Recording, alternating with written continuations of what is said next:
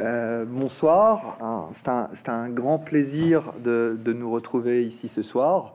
Ça fait presque bizarre de pouvoir rentrer dans un lieu de culture sans, sans avoir euh, à, à- montrer patte blanche et pouvoir même voir des visages. Euh, on n'est plus tout à fait habitué. C'est la normalité hier et, ça paraît presque irréel aujourd'hui. Espérons que ça dure. Voilà, je remercie la, librairie Mola, en particulier Pierre Coutel et, toute l'équipe de la librairie Mola, de nous accueillir ce soir pour cette présentation publique organisée en partenariat avec le Master Soins Éthique Santé de l'Université Bordeaux-Montaigne. Nous avons le grand plaisir ce soir de recevoir euh, Pierre-Henri Castel. Pierre-Henri Castel est philosophe et psychanalyste.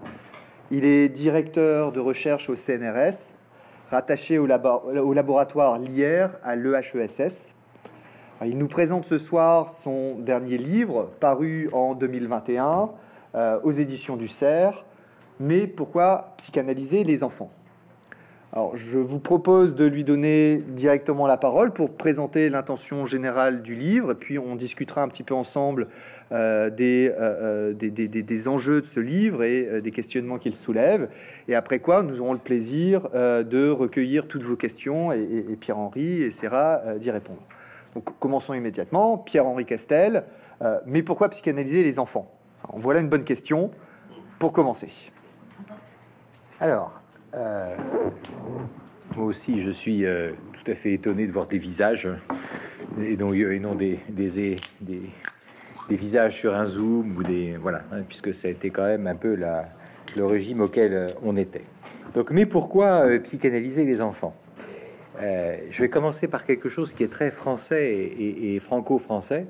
C'est qu'on est un, est un pays de, de, de grande culture psychanalytique avec les enfants et les adolescents.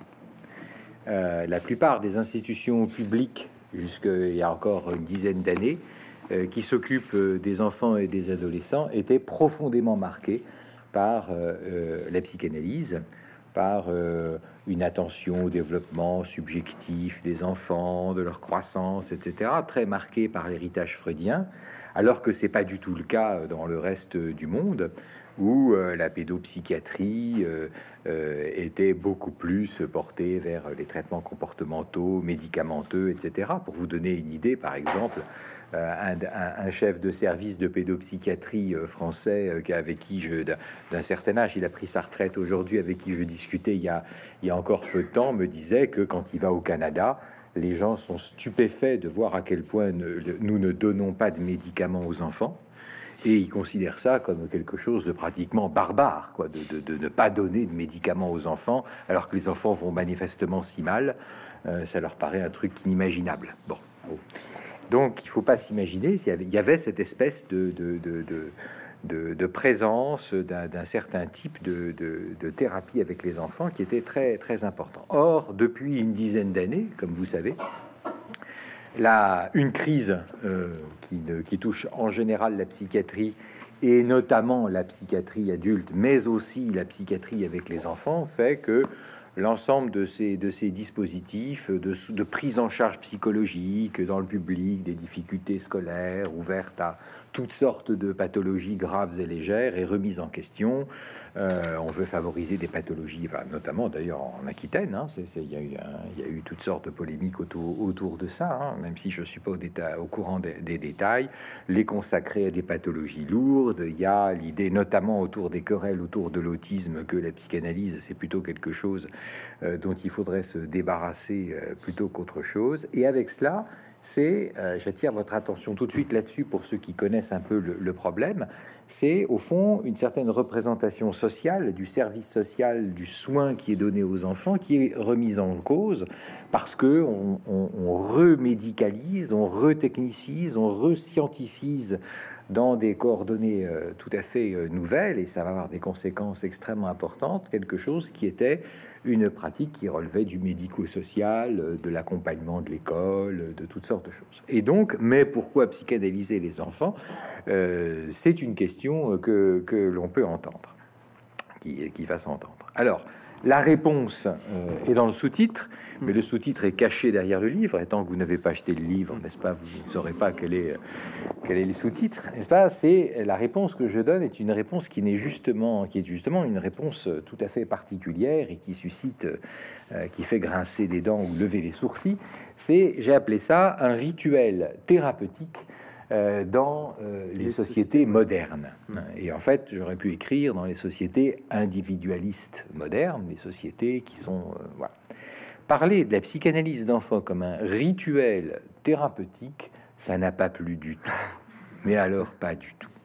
Parce que euh, la, défense habituelle de, ce que fait, de, ce qu'on fait, par exemple, aussi bien en privé que dans les CMP, les CMPP, les institutions qui accueillent les enfants, Hein, c'est dans, le registre médico-psychologique avec de l'aide sociale.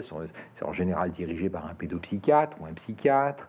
Euh, c'est sous une autorité médicale et c'est vraiment considéré comme un savoir particulier. Euh, la psychanalyse avec les enfants, les techniques qu'on emploie, qui sont des techniques avec des professionnels, des psychologues, etc. Et alors là, moi j'arrive avec mon mot de rituel, on se croirait chez les sauvages, n'est-ce pas? Les rituels thérapeutiques, c'est bon dans l'Amazonie, Mais nous, on est tout à fait au-dessus de ça. Nous, nous avons euh, bien mieux que ça. Nous avons des pratiques rationnelles, scientifiques, de soins qui sont médicalisées. Et donc, le premier élément que je, que je mets en, avant, euh, c'est ceci, c'est que en réalité, qu'est-ce que nous appelons euh, soigner des enfants? Pour les adultes, on en parlera peut-être, mais c'est autre chose. La psychanalyse des adultes, c'est un autre problème. Qu'est-ce qu'on appelle soigner des enfants Le critère d'avoir réussi les soins, c'est pas juste que vous avez supprimé un symptôme, une dépression, une énurésie, voire dans les cas graves, euh, le un commencement d'épisodes délirants ou euh, une des manifestations psychopathiques chez un adolescent. C'est beaucoup plus que ça. C'est lorsque vous avez permis à un enfant de reprendre le cours de son développement, de se socialiser et de se resocialiser avec son groupe de pères, sa famille, éventuellement sa famille élargie, et que le critère du le premier critère du succès de votre de votre démarche thérapeutique, il n'est en réalité pas vraiment fixé par des critères médicaux. C'est pas la disparition du symptôme. Il est fixé par des critères de resocialisation profonde, substantielle, où un jeune individu euh, qui a rencontré une épreuve extrêmement grave euh, peut renouer avec son groupe de pères. Et du coup, la pression qu'exercent les normes sociales, qu'est-ce que c'est qu'aller bien, qu'est-ce que c'est que bien s'entendre, qu'est-ce que c'est qu'apprendre, mm. qu'est-ce que c'est que contrôler son corps, sa motricité, etc., qui varie selon les, les groupes et les sociétés, etc., s'exerce aussi bien chez nous que en Amazonie ou partout ailleurs avec en plus quelque chose de tout à fait spécifique à l'approche psychologique et psychothérapeutique des problèmes des enfants et des problèmes que les enfants rencontrent, des problèmes psychiques qu'ils rencontrent en tant qu'enfants. C'est que nous avons tendance à considérer que le traitement psychique que nous apportons aux enfants n'est pas quelque chose qui reste extérieur aux enfants, c'est quelque chose dont ils doivent se saisir, dont ils doivent faire quelque chose, et qui éventuellement laissera dans leur vie le souvenir de la possibilité d'un recours d'une personne qu'on va voir euh, plus tard, qu'on pourra revoir plus tard éventuellement. Et donc, en tout cas, que l'expérience de la maladie, l'expérience de la souffrance ou de la détresse qu'ils ont traversée est une expérience qui va les construire, qu'ils vont pouvoir s'approprier et dont ils vont pouvoir s'approprier les moyens qu'ils auront inventés de surmonter cette crise qu'ils ont traversée. Et que ceci va contribuer à la fabrication de leur subjectivité. Autrement dit, la maladie, la crise ne va pas rester un point extérieur comme une attaque de fièvre ou bien un bras cassé, mais euh, nous considérons, nous avons tendance à considérer que c'est quelque chose, si on a bien fait le travail psychologique avec un enfant, qui va s'incorporer à la construction de leur existence et être une épreuve qu'ils auront traversée. Or, ceci, en réalité, nous ne nous en rendons pas compte, mais c'est le propre de euh, rituels thérapeutiques dans quantité de sociétés euh, du monde avec les enfants. je, voudrais qu'on s'arrête un petit peu sur ce, sous-titre, hein, euh, un rituel thérapeutique dans les sociétés modernes, parce que pour un philosophe comme vous êtes, euh, trempé dans l'épistémologie et euh, dans l'histoire de, la médecine, ce sous-titre choisi apparaît forcément comme un geste provocateur, peut-être de résignation ou bien de, défi. Est-ce que ça revient à dire ce, ce, choix de titre que la psychanalyse devrait une bonne fois pour toutes renoncer à sa prétention scientifique, en tout cas la prétention scientifique qui a longtemps été la sienne euh, au siècle précédent? Alors, je pense que si la prétention scientifique consiste à loger la psychanalyse à l'intérieur du champ de la médecine ou de la psychologie scientifique, de toute façon, plus personne n'y croit. Euh, c'est complètement, ce sont des choses, les, médecins hein, haussent les épaules euh, devant les prétentions scientifiques des, euh, des psychanalystes. En revanche, s'il s'agit d'avoir la psychanalyse comme science, n'est-ce pas C'est quelque chose qui appartient à une certaine configuration de la naissance de la psychanalyse, mais qui a en gros disparu. si c'est une science, c'est une science tellement particulière hein, que c'est pas la peine de parler de, de, science. En revanche, la nature du processus rationnel, la, nature de la rationalité psychanalytique, de ce que l'on peut euh, dire, ne pas dire, euh, qu'est-ce qui suit de quoi, qu'est-ce qui est incompatible avec quoi, etc. Ça, c'est quelque chose que l'on peut décrire. En revanche, la science de référence auquel euh, je rapporte les, mhm. travaux que je fais, ce ne sont pas les sciences naturelles, mhm. ce n'est pas la biologie, mhm. ce sont les sciences sociales et en particulier l'anthropologie et la sociologie. Ah. Pourquoi? Pourquoi? Parce que le premier chapitre du livre euh, attire l'attention sur un phénomène dont nous ne rendons pas bien compte. C'est que nous, quand, un enfant va mal... Je peux, donner peut-être le titre du premier chapitre, quand même, c'est Vinicote chez les Donc, ce qui est un titre assez déroutant. On peut dire bon voilà, on a un psychanalyste. Les gens trouvent que je suis provoquant. un psychanalyste qui propose un livre sur euh, pourquoi psychanalyser les enfants. On va se dire bon, il s'adresse à un public, il, il essaie de, de, vendre sa thérapie d'une certaine manière. Donc, il va s'intéresser avant tout au public euh, intellectuel névrosé, euh, parents que, que, je pourrais par exemple représenter, plutôt que les Wolofs du Sénégal. Et donc, premier chapitre très déroutant. Pourquoi? Du coup, je, je profite aussi. C'était une question que j'avais prévu de, de te poser, de vous poser. Euh, pourquoi ce détour, pourquoi ce chapitre très riche, très dense, euh, qui consiste à aller voir du côté des Volofs et de ce que Vinicode peut euh, ou pas permettre de réfléchir chez, chez, certains enfants qui vont mal. C'est un peu poussé. C'est un peu poussé. Mais il se trouve que on a, on dispose dans l'ethnographie contemporaine d'un travail extraordinaire sur les enfants Wolof dans les années 60, qui a duré d'ailleurs, qui dure encore toujours. Les Wolofs, ce sont c'est l'ethnie majoritaire du Sénégal.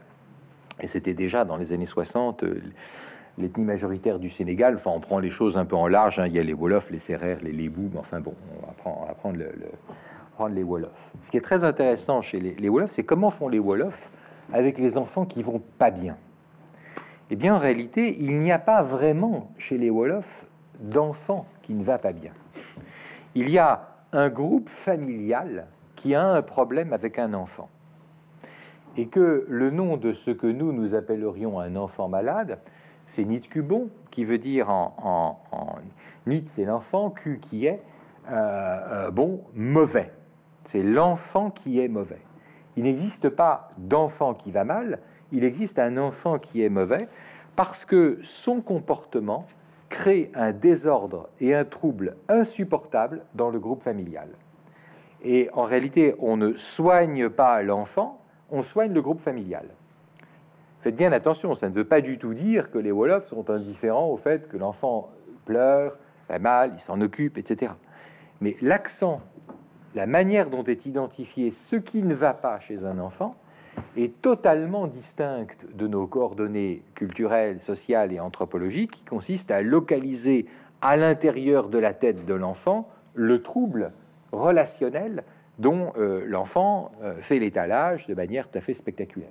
Et alors, les enfants euh, nous permettent de, penser ceci, que de, dans quelque sorte de trouver beaucoup moins naturel que lorsqu'un enfant ne va pas bien, c'est un problème qu'il a dans sa tête ou dans son inconscient ou dans son psychisme. En réalité, pour pouvoir considérer qu'un enfant ne va pas bien et qu'il a un problème dans sa tête, il faut un ensemble d'évidences nullement, euh, nullement questionnées tout autour, hein, notamment la comparaison de la maladie mentale à la maladie somatique ou des choses de ce genre, qui ne vont absolument pas de soi pour des cultures qui rencontrent bah, des gosses qui veulent pas jouer avec les autres, qui ne veulent pas parler, qui ne veulent pas accepter les règles sociales, qui euh, racontent des choses invraisemblables, qui disent avoir des rêves dans lesquels ils rencontrent des esprits qu'ils ne sont absolument pas censés rencontrer à leur âge, etc., etc. Hein, seuls les voyants, les anciens, on peuvent rencontrer ce genre d'esprit dans leur euh, et comment donc ces sociétés font pour ne pas perdre ce qu'il y a de plus précieux, ce qui va continuer la vie de la société, c'est-à-dire les enfants comment ne pas perdre le fil conducteur, le fil qui tisse la continuité de la société, dans le fait que bah, nous avons des enfants, nous leur parlons, nous les éduquons de manière à ce qu'ils continuent cette vie sociale et que tout d'un coup, voilà, quelqu'un s'en accepte. Et, eh bien, il y a des techniques et je raconte comment s'y prennent les Wolofs pour gérer les enfants qui vont pas bien. Et ils s'y prennent d'une façon tout à fait euh, impressionnante, avec des rituels thérapeutiques qui, en miroir et en négatif de nous, nous permettent de réfléchir à ce qui s'est passé lorsque nous avons commencé à nous intéresser aux maladies psychiques des enfants. Et là, dans le chapitre 2, je fais quelque chose qui est rarement rappelé. Hein. Je, je rappelle à quelles conditions et dans quel monde on a commencé à considérer que les enfants pouvaient avoir des maladies mentales en tant qu'enfants. Ben, contrairement à ce que vous croyez, c'est extrêmement tardif. Quand vous regardez les grands traités de psychiatrie de l'enfant à la fin du 19e siècle, ce sont des traités qui vous présentent non pas des enfants malades, mais en quelque sorte des enfants qui sont des miniatures de l'adulte gravement malade qu'il va devenir parce qu'il est marqué par la dégénérescence et que donc ils ont des formes enfantines de démence précoce, hein, de schizophrénie, des formes enfantines de manie, des formes enfantines de mélancolie, mais pas à proprement parler des maladies d'enfant en tant qu'enfant. Et même d'ailleurs, à l'intérieur de l'institutionnalisation de, la psychiatrie en France, il ne faut pas oublier que le premier euh, euh, professeur de pédopsychiatrie euh, français a bagarré pendant des décennies pour faire reconnaître, s'appelait il a bagarré pendant des décennies pour faire reconnaître qu'il y avait bien lieu d'instituer des services de pédopsychiatrie pour s'occuper des enfants malades psychiatriquement en tant qu'enfants. Hein. Soit c'était des enfants pervers, dégénérés, euh, de toute façon ils étaient foutus, hein. soit euh, on ne s'en occupait euh, pas du tout, mais l'idée même de construire des, rapports avec des enfants qui seraient malades de maladies d'enfants qui sont des maladies liées à leur enfance, liées à leur développement psychique d'enfant, a été extrêmement difficile à construire et il y a fallu un environnement social et politique considérable. C'est pour ça que hier, a fait venir, il faisait venir toutes sortes de gens, et il a fait venir des psychanalystes, mm. euh, notamment euh, des gens très connus, euh, Sophie Morgenstern, et puis en 48, il a fait venir aussi Françoise Doldo, qui a été dans son, dans son, dans son service, et c'est là où les gens ont, ont, commencé à travailler. Et donc là, ce que je trouve extrêmement intéressant, c'est de raconter pourquoi, qu'est-ce qu'il faut pour traiter les enfants comme des petits sujets en devenir, Qu'est-ce que nous appelons dans des sociétés modernes traiter des petits sujets en devenir, essayer non seulement de remédier à des symptômes qu'ils ont, mais dans le traitement que nous avons de ces symptômes, de contribuer au développement de leur autonomie, mhm. de faire d'eux, dans une société où nous sommes, nos futurs égaux. Mhm. Or, on ne se rend pas compte, on se rend pas compte, mais dans d'autres sociétés, des sociétés extrêmement différentes, comme notamment la société Wolof, il n'est absolument pas question que des enfants deviennent les égaux de leurs parents. On devient, on prend sa place dans une hiérarchie particulière. C'est pour ça que j'ai choisi les Wolofs, parce que c'est une société lignagère avec un père du lignage, des aînés, etc. C'est une société, c'est un patrilignage, hein, les, les Wolofs, dans lequel la, question de, de qu'un moment, n'est-ce pas, des adultes deviennent les égaux, les enfants deviennent les égaux de leurs parents et accède par là à, l'intégralité des droits n'est pas du tout le, le propre de société moderne individualiste dans laquelle nous sommes. Ça pose des problèmes tout à fait considérables. Ça pose la, question de savoir comment des enfants peuvent devenir chez nous des partenaires et des interlocuteurs. Et qu'évidemment, le problème de la sociale de la maladie mentale des enfants, c'est quand quelque chose fait que nous n'arrivons pas à devenir des partenaires et des interlocuteurs avec eux. Quelque chose fait obstacle. Ils se butent, ils se taisent, parfois ils ne parlent pas, ils deviennent violents, euh, ils ont des conduites qui les marginalisent, etc.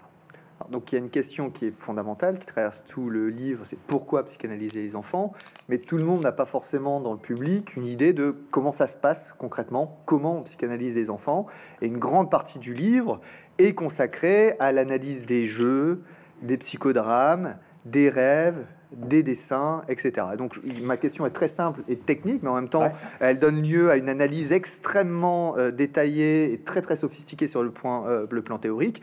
Qu'est-ce que c'est qu'un squiggle de Winnicott? Qu'est-ce que c'est qu'un squiggle? J'y viens.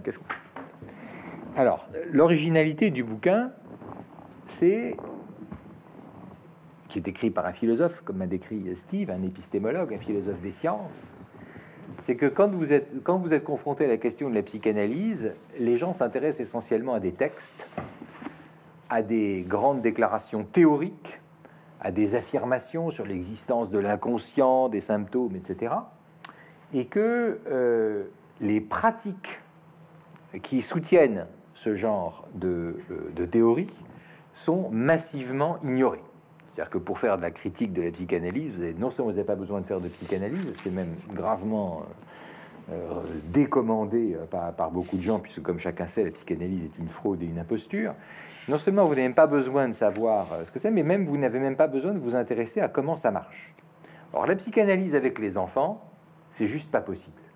Parce que la psychanalyse avec les enfants, ça passe par toutes sortes de médiations extérieures. Hein qui vise à faire quoi? Qui vise à établir la communication avec l'enfant. Alors évidemment, chez les adultes, tout le monde sera, a vu au moins en thérapie ou des films comme ça. On met l'adulte bien gentiment sur un fauteuil ou sur un divan hein, à, l'ancienne, et puis l'adulte, il raconte ce qui lui passe par l'esprit, il parle de ses rêves. L'adulte, il vient librement, il vient vous dire ce qui va, ce qui va pas, il vient demander de l'aide, etc. Quand vous avez des enfants, ça ne se passe pas du tout comme ça. Au mieux, l'enfant, il va se sentir mal. Mais l'enfant, il ne va pas arriver en vous disant j'ai tel et tel symptôme. Non, l'enfant, euh, il, peut éventuellement se sentir mal ou très mal, mais ne pas avoir du tout l'idée que de l'aide est possible à demander. L'enfant, vous n'allez pas le mettre sur un divan. L'enfant, vous n'allez pas gentiment lui demander, comme à la grande époque freudienne, d'associer librement sur ses rêves. Et donc, on a inventé très tôt dans l'histoire de la psychanalyse, dès les années 1910, d'autres voies, en particulier le dessin et le jeu.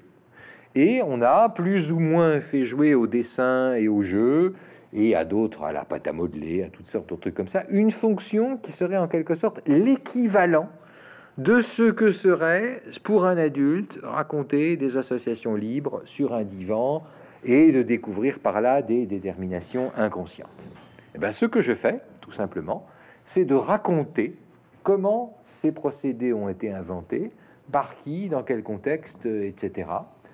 Euh, pourquoi ils ont toujours été considérés un petit peu comme euh, secondaires, comme dégradés. Hein.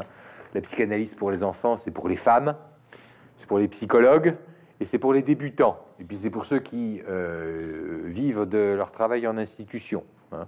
Euh, quand vous êtes un homme, que vous êtes un psychiatre, etc., vous recevez des adultes. Hein. Et donc, il y a une sorte très souvent de, hiérarchisation sociale implicite entre ceux qui font de la vraie psychanalyse avec les adultes et puis ceux qui font de la psychanalysette avec, euh, avec les enfants dans des institutions, etc. Et d'ailleurs, c'est extrêmement sensible dans les, carrières que font beaucoup euh, de, de psychanalystes. Donc je raconte un peu toutes ces choses-là.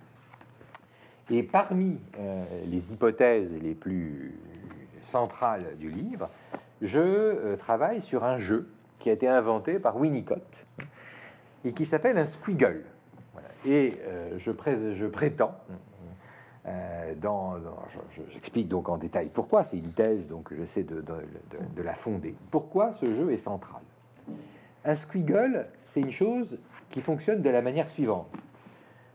Vous imaginez Winnicott, n'est-ce pas, ce Britannique qui est dans les années 50-60, il prend un crayon une feuille de papier, comme ça, et puis sur cette feuille de papier, il fait les yeux fermés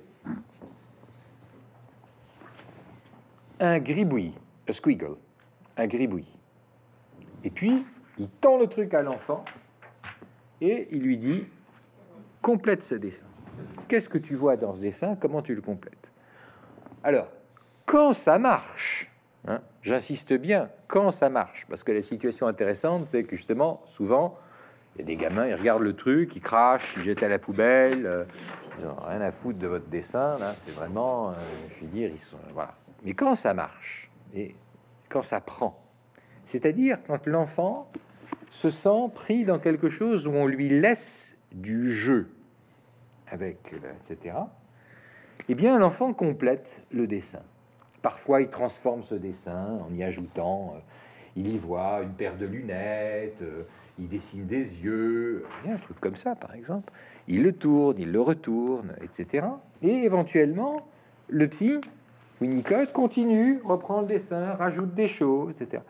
En essayant évidemment d'interroger l'enfant à travers cette image sur quelque chose qui, très rapidement, l'expérience largement euh, évidente à ce, sujet, va tourner autour de des yeux que le gosse voit apparaître euh, la nuit, euh, qui le scrutent et qui l'empêchent de dormir, ou des choses de ce genre-là hein, qui, qui l'inquiètent et qui le développent. Et très bien, je, cite des exemples de, ce, travail sur, sur le squiggle. Et puis ensuite, ben, qu'est-ce qui se passe? On tend la feuille blanche à l'enfant, on lui tend le crayon, l'enfant fait un gribouillis, et c'est le psy qui conduit. Cette réciprocité, hein, ce, jeu, hein, est absolument essentiel à établir quelque chose comme une forme de communication autour de euh, quelque chose qui pourrait soucier l'enfant Eh bien, j'essaie de montrer que euh, à partir de cette cellule élémentaire, de la réciprocité du partenaire, pas du jeu, l'image, les échanges de communication, lorsqu'on réussit à les obtenir, permettent de comprendre de façon très structurée ce qui se passe lorsqu'on dessine avec des enfants, ce qui se passe quand on joue avec des personnages avec des enfants, parce qu'au fait, ça, c'est pas un dessin, c'est un jeu dessin. C'est un dessin dans lequel il y a du jeu, et ça met le jeu en première position par rapport aux images, aux représentations, à la croyance, par exemple, que le dessin serait une sorte d'image en miroir des réalités psychiques, etc. Ça crée une sorte de, dialogue. Et à partir de cela, je raconte comment euh, un certain nombre de pratiques fondamentales de la pratique avec les enfants, le jeu, le dessin, le jeu avec les personnages, l'utilisation des contes et des fables avec des personnages qui souvent d'ailleurs dans les institutions autrefois étaient tout à fait mélangés. Hein. On passait d'une activité à l'autre, on, on, conjuguait les activités, on essayait de les faire rebondir, et puis de ce truc absolument génial qui existe plus difficilement aujourd'hui parce que c'est compliqué de persuader les équipes et de maintenir les équipes en état de le faire, avec les jeunes adolescents, les psychodrames par exemple, dans lesquels les adolescents deviennent eux-mêmes, non pas les personnages avec lesquels ils jouent, les Playmobil, mais deviennent des personnages avec des, des, euh, euh qui adoptent des rôles, enfin il y a plusieurs sortes, de, plusieurs types de, de psychodrames. Comment l'ensemble de ces, euh, de ces procédures se mettent en place. Et ce que je fais, c'est que je montre, enfin, sais pas moi qui l'ai découvert, hein, c'est même une découverte de Lévi-Strauss euh, très ancienne, hein, c'est qu'en réalité, faisant cela, sans le voir très souvent, les acteurs reproduisent des techniques rituelles, rituelles, notamment autour du psychodrame, qui ont été parfaitement observées dans euh, l'accompagnement thérapeutique des crises euh, de vie qui existent dans des sociétés traditionnelles extrêmement différentes des euh, nôtres. Et donc ça m'a mené à une collaboration que j'espère fructueuse euh, à des échanges, parce qu'on a découvert l'un l'autre, manifestement, qu'on, moi je le connaissais, mais lui connaissait pas très bien ces choses-là, avec un très grand anthropologue, un des plus grands anthropologues vivants, qui s'appelle Carlos Severi, qui est un anthropologue euh, qui est amérindien de, des Indiens d'Amérique, qui a été complètement médusé de découvrir ce que nous faisons dans des institutions qui s'occupent des enfants euh, parce que lui, c'est un grand spécialiste des rituels et des techniques rituelles de resocialisation, de socialisation euh, dans, euh, dans les sociétés traditionnelles. Il a écrit un certain nombre d'ouvrages fondamentaux sur la théorie moderne du rituel en anthropologie. Et il était complètement étonné de voir que, en réalité, on pouvait décrire ce qu'on fait dans des CNP, des CNPP ou des consultations privées dans des termes qui lui paraissaient ressembler de façon tellement sidérante à ce que lui a décrit, a passé sa vie à décrire, à l'autre bout du monde et dans des sociétés complètement hétérogènes. Et il était très frappé de voir que le paramétrage, hein, c'est-à-dire la société traditionnelle, société moderne, était extrêmement pertinent pour rendre compte des différents modes d'engagement des thérapeutes, des enfants, etc., euh, avec, avec nous. Et donc le livre, se développe. Le principal chapitre du livre consiste à dire, ben, avant de vous interroger sur ce que peuvent dire chez les psychanalystes le transfert, le deep, euh, la névrose, etc., regardons les pratiques, mm-hmm. hein, regardons d'où émerge l'idée qu'il y a quelque chose comme ça qui se joue, que un transfert, ce que c'est qu'un transfert, pourquoi ça peut éventuellement répéter des relations extrêmement anciennes avec des, des, parents, avec quel genre de parents, des parents du fantasme, etc., des parents qui font quoi, euh, euh, comment des enjeux existentiels majeurs pour les enfants, la vie, la mort, la sexualité, etc., se trouvent, pour des adolescents, se trouvent investis dans ce type euh, de jeu? Regardons comment ils font. Et on fait, mon idée, c'est de faire émerger ces concepts problématiques d'une analyse des pratiques des gens au lieu de croire que ça existe dans un univers théorique extraordinaire et que ça guiderait euh, euh, des, activités qui viendraient juste les vérifier, c'est exactement l'inverse que je fais. Je montre qu'au fond, quand nous entrons en communication avec les enfants, lorsque nous essayons de communiquer avec, d'établir la communication avec des enfants qui sont au bord de nous quitter, là, hein, d'être ailleurs, euh, dans, leur folie ou dans, dans leurs symptômes, nous déployons tout un ensemble de pratiques et que pour bien comprendre ce que nous faisons dans ces pratiques-là, il se trouve qu'il serait particulièrement pertinent de revisiter ces notions comme le transfert, la névrose, la répétition ou des choses de ce, de, ce genre. Et ça, ça occupe tout euh, le, troisième chapitre du livre. justement, l'une des grandes originalités de ce livre, c'est euh, d'être presque exclusivement concentré à euh, élaborer, c'est un livre très spéculatif, hein, une, ce qu'on pourrait appeler une théorie de la pratique. C'est très très, très sur les pratiques. Et euh, euh, c'est une théorie de la pratique qui est du coup, ou qui se montre, est-ce que c'est volontaire ou est-ce qu'on peut pas tout traiter, extrêmement prudente sur euh, euh, ce qui doit être présupposé euh, du psychisme des enfants. Voilà. Est-ce est-ce que ça, demandait justement de pas, voilà, comment est constitué le psychisme des enfants? Est-ce qu'il a fallu rompre avec ce qui a longtemps été défendu dans la psychanalyse? Donc voilà, concrètement, est-ce qu'on peut faire une pratique de la psychanalyse sans, sans spéculer sur l'appareil psychique d'un enfant, ses, fantasmes, sa libido, ses, ses réticences, etc. Comment ça marche, cette articulation entre la théorie de la pratique et euh, la, la, métathéorie euh, psychique?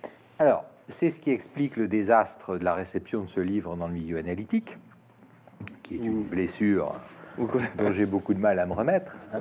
C'est qu'effectivement, c'est un livre qui euh, ne marche pas tout à fait dans l'idée qu'il faudrait défendre la psychanalyse comme psychologie, comme une sorte de théorie de ce qui se passe dans la tête non pas que je nie qu'il se passe des choses dans la tête des gens, j'espère qu'il se passe même des choses dans la vôtre au moment où je vous parle, hein, c'est pas du tout ce que je suis en train de dire, mais c'est l'idée que euh, la psychanalyse devrait être fondamentalement euh, quelque chose qui décrit des mécanismes qui se passeraient dans la tête des individus.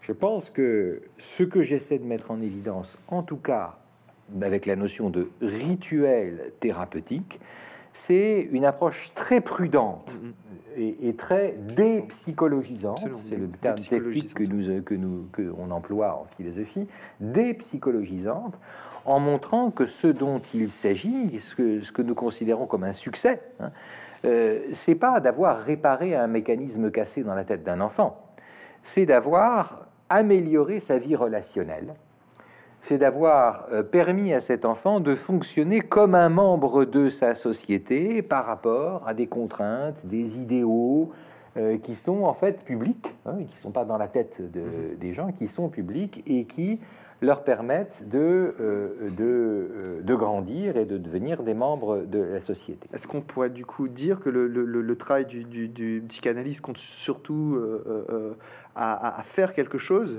avec, avec l'enfant plutôt qu'à essayer d'interpréter euh, ce pourquoi il souffre Alors je pense que non seulement c'est pas tellement lui interpréter ce qui se passe, parce que ça, ça vient vraiment de la psychanalyse des adultes que très souvent de réussir à créer avec lui une forme de lien avec l'autre dont il puisse se saisir et qui puisse réparer les liens cassés qu'il a euh, avec le milieu dans lequel il vit.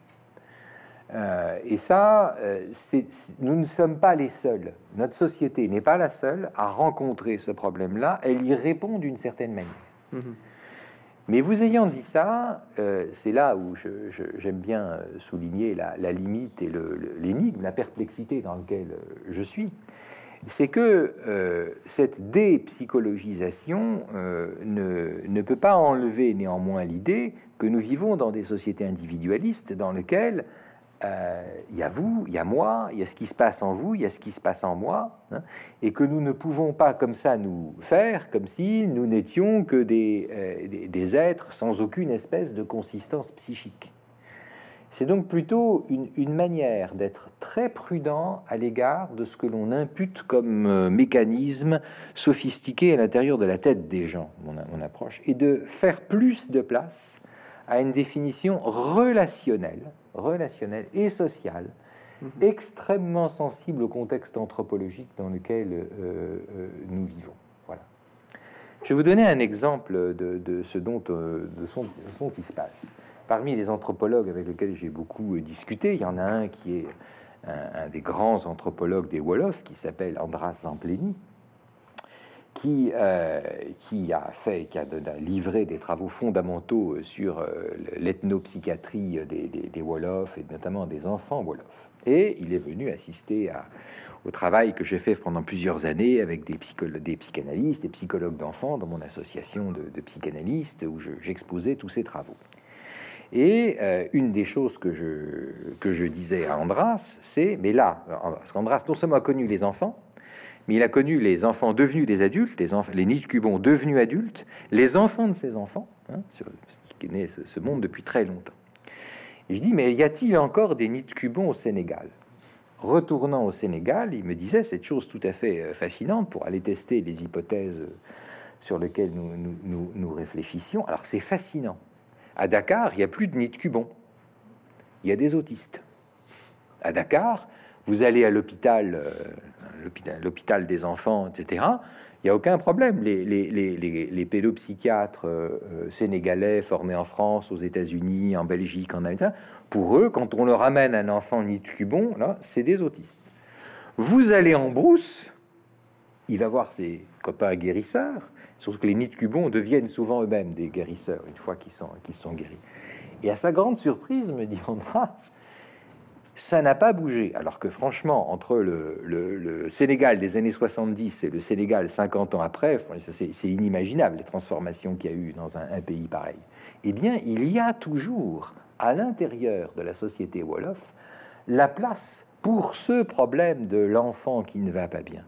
Et c'est toujours, comme aujourd'hui, la place de la co de l'enfant de la coépouse qui n'est pas, euh, qui est défavorisé par rapport à une autre. C'est l'enfant dont le père l'a abandonné parce qu'il est retourné travailler à tel et tel endroit, etc. Donc des configurations familiales qui mettent en péril le groupe, qui produisent ces enfants-là. Et euh, si bien sûr dans les tableaux de Nid Cubon, on peut très bien identifier des, gens qui semblent, dans nos catégories, être ce que nous nous appelons des enfants autistes. Hein. En revanche, il y a tout à fait, tout à fait autre chose chez ces, chez ces, chez ces enfants. Hein. Et donc, ce qui m'a complètement fasciné et intéressé, hein, et ce qui a intéressé beaucoup Andras, hein, c'est de voir que les effets de la modernisation de la modernité sur des sociétés très traditionnelles, le passage du tiers-monde à une... Le Sénégal, c'est plus vraiment le tiers-monde. Hein. Il, y a vraiment des zones euh, tout à fait euh, développées et avancées, a produit des, mutations incroyables dans la prise en charge des enfants. Alors, dernière question avant de, euh, recueillir les questions qui, viendraient du, public. donc, pourquoi psychanalyser les enfants? Ben, On se doute que c'est parce qu'ils vont mal, qu'ils vont pas bien en tout cas pourquoi aussi, pourquoi, dans quel but, c'est pour qu'ils aillent un peu mieux. Euh, tout le livre, on, l'a bien compris, hein, est vraiment consacré à essayer de renouveler la théorie pratique de ce qui se passe concrètement quand un psychanalyste essaie de, euh, bah, de faire que les enfants vont un peu mieux. que ce soit au Sénégal ou ici, ils sont pris dans des configurations extrêmement complexes, parentales, etc. Et à aucun moment, je crois, dans le livre, n'apparaît le mot efficacité tu t'es refusé dans ce livre à traiter une question qui pourrait être une sorte de question attendue, hein. euh, c'est quelle est l'efficacité de la psychanalyse des enfants? Est-ce que c'est quelque chose qu'on peut évaluer? Est-ce que justement parce que c'est un rituel, c'est quelque chose qui reste en retrait de toutes les tentatives qu'on a de vendre telle ou telle thérapie dans les sociétés euh, individualistes? Pourquoi donc cette question n'apparaît pas euh, traitée en tant que telle Mais c'est terrible ce que tu me dis, Steve, parce qu'en réalité, le mot d'efficacité est, présent est absolument présent et autour d'une notion qui est une des notions les plus célèbres et les plus importantes de l'anthropologie, euh, ce qu'on appelle l'efficacité symbolique. Voilà. Mais pas telle, d'accord, qu'on l'entend habituellement quand on dit, voilà, quelle est l'efficacité de... Euh, Alors, ce qu'on appelle l'efficacité symbolique, c'est le mystère qui fait que des rituels euh, thérapeutiques sont considérés comme efficaces, et sont d'ailleurs efficaces au sens où ils permettent de resocialiser des gens qui traversent des crises, entre guillemets, mentales, on va dire des crises de vie, hein. euh, qui peuvent prendre la forme de folie, qui peuvent prendre la forme d'accouchement extrêmement difficile, qui peuvent prendre la forme de stérilité. Comment ces malheurs euh, qui euh, affectent très gravement les gens peuvent être repris à l'intérieur d'une société hein. Alors, c'est une question qui intéresse euh, évidemment non seulement les anthropologues, mais les historiens hein, mhm. aussi. Comment au Moyen Âge, par exemple, on traitait la folie, euh, euh, les, comment on, on, une place et on, tentait de réintégrer, toujours de façon bancale. Il n'y a aucune espèce de, prétention, n'est-ce pas, à guérir, à guérir ça comme on met un antibiotique qui supprime une âme. En faisant tout à fait autre chose que nous, par exemple, ce que nous faisons avec nos schizophrènes chroniques. Euh, nos schizophrènes chroniques, on les réintègre, par exemple, aujourd'hui à travers des, stratégies d'empowerment, d'autonomisation, de recovery, etc., dans lesquelles on leur permet de reconstruire des vies euh, qui les rattachent au milieu dans lequel ils vivent. Euh, des appartements thérapeutiques, etc. Ils sont toujours aussi schizophrènes, hein, ils sont stabilisés par le médicament, mais on les resocialise comme ça. Comment font des sociétés traditionnelles? Eh ben, l'efficacité symbolique, c'est la question de savoir comment ça marche. Il y a un, texte qui est un texte fondateur de l'anthropologie moderne, qui s'appelle donc L'efficacité symbolique, qui a été publié en 1949 par euh, Lévi-Strauss, et qui a été en quelque sorte la Bible de toutes les, approches du, rituel dans lequel Lévi-Strauss décrit chez euh, une, population du, du Panama qui s'appelle les Indiens Kuna, un chant incantatoire que raconte un chaman à l'oreille d'une jeune femme qui euh, a son, général, c'est son premier bébé. Hein. En tout cas, l'accouchement est particulièrement difficile et tout le groupe est extrêmement angoissé de la mort éventuelle, non seulement du nourrisson, mais, euh, euh, mais de la mère. Non seulement du bébé, mais de la mère. Et il, ce, chant raconte comment le chaman euh, se transporte dans un univers d'esprit où il euh, se bat contre un certain nombre d'esprits qui euh, font obstacle à la venue au monde de, de ce nourrisson. Il se trouve que Carlos Evry est le grand spécialiste des Indiens Kuna du, du, Panama. Ce que raconte Lévi-Strauss, c'est qu'en écoutant ce chant, l'histoire qui est racontée donne une sorte de figuration métaphorique qui accompagne et permet au corps de la parturiante de surmonter avec l'accompagnement chaleureux, le chant repris, les refrains autour d'elle, le se soulager de l'épreuve qu'elle traverse. Et qu'il y aurait donc ainsi un phénomène d'induction, hein, c'est le mot qu'utilise Lévi-Strauss, entre euh, ces paroles qui sont prononcées, ces significations euh, métaphoriques, et quelque chose qui accompagne la délivrance chez la jeune femme. Carlos Evry, lui, sait le kuna.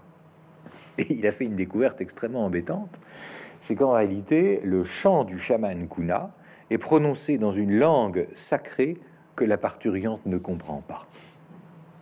Et que donc les effets impactants du chant sur la parturiante ne sont pas directement liés à une sorte de métaphore de la signification ou dans lequel euh, l'esprit euh, traverse l'arbre, descend de l'arbre comme l'enfant descend dans le corps euh, de, de, la femme, mais par d'autres figures. Et il a raconté, il a extrêmement bien décrit quelles étaient les propriétés formelles, sonores, visuelles et même graphiques, car les kunas utilisent des dessins particuliers pour se remémorer euh, et accompagner euh, les visualisations essentielles au, chant de, ce mythe, la, voix de Mu, hein, qu'on a, le Mu Igala, comme on dit, en, euh, comme, disent les, les, Indiens Kuna, et a montré qu'en fait, c'était les, propriétés plastiques du chant, beaucoup plus que ses propriétés sémantiques, sa signification, qui avait sur la parturiante ce chant. Eh bien, je raconte comment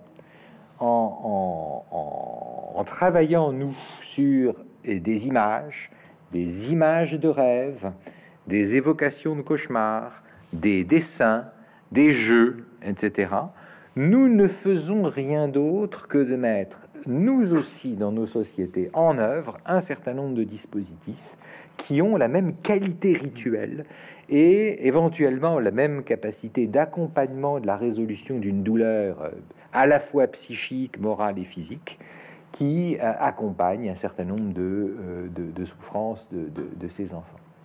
Mais que nous partageons avec le reste de l'humanité un certain nombre de procédés qui relèvent de ces rituels. Bien, merci.